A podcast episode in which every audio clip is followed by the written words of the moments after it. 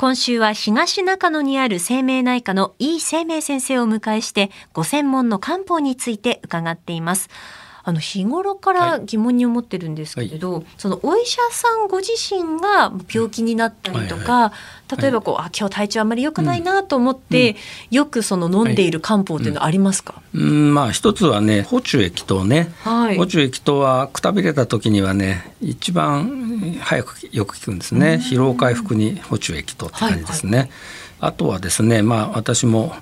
えー、老化現象がね出てきたなと思っておりますので、うんうん、えー、蜂蜜溶岩ですね。これを飲んでます。これはまあどの症状に効くというよりもね長く飲んでるとご利益がある薬でしてね、はいまあ、い。わば不老長寿の薬といったところですかね、えー、蜂蜜溶岩を普段は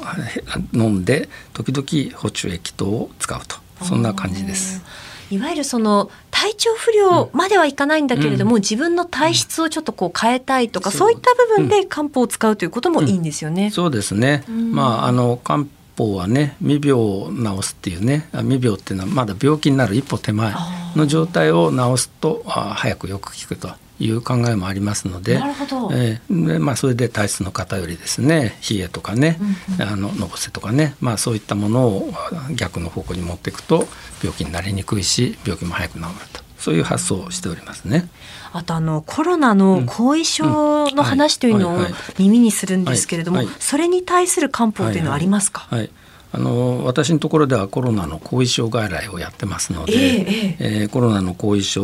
に悩んでいらっしゃる方は結構たくさんいらっしゃいます。はい、で、えー、まあ、後遺症の中でも一番多いのはやっぱり倦怠感とかね、だるさなんですね。えー、で倦怠感とかだるさというとやっぱりまず補中液等をね試していただきます。で結構これであの改善される方も多いんですけどね、はい、ただコロナの後遺症はとにかく無理をしてはいけないと。でももう徐々に徐々にね活動を上げていかないと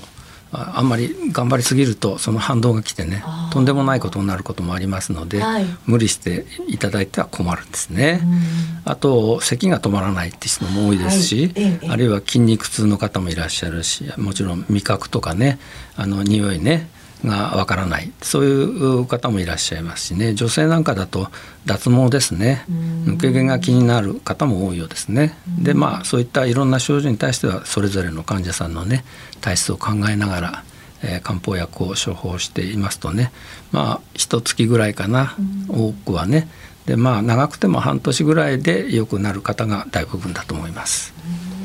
改めて漢方を上手に取り入れる基本的な考え方について教えていただけますか、はい。はい、えー、っと漢方薬はねいろんな症状に効きますし赤ちゃんからね、うん、お年寄りまで、はい、男性でも女性でもどなたにでも使うことができます。ただね、えー、よくいらっしゃるんですが例えば高血圧なのでね漢方で血圧を下げたいとかねコレステロールが高いから漢方薬で下げたいと言って来られる方もいるんですがその数字の上げ下げはには向いてない。そもそもね、えー、漢方薬ができた当時ね高血圧とかねコレステロールなどという概念はなかったですよね。その時代の薬ですので、はい、その数字を下げるだけなら西洋薬の方がよく効きますし効率的ですよね、うんうん、まあ、ただね高血圧で血圧を下げたんだけどまだ頭が重いとかね。まあ、そういった不快な症状が残る場合には漢方薬も出番はあると思ってます。漢方はあくまでも症状を改善する薬で、はい、数字を増やしたりね減らしたりする薬ではないということだと思っていただけるという。あともう一つですね、はい、えー、漢方薬にね万人向けという薬はないんですね。この薬なら誰が飲んだって絶対大丈夫だっていう薬はない、えー、あの西洋医学はね病気を標的として治療しますよね、えー、漢方はね病気ではなくてその個人を標的としてその人の症状を改善するためのものなんですね、ですから同じ病気でも人によって使う薬は全然違うね、体質に合わないとね症状が改善するばかりかかえって具合が悪くなることもありますので、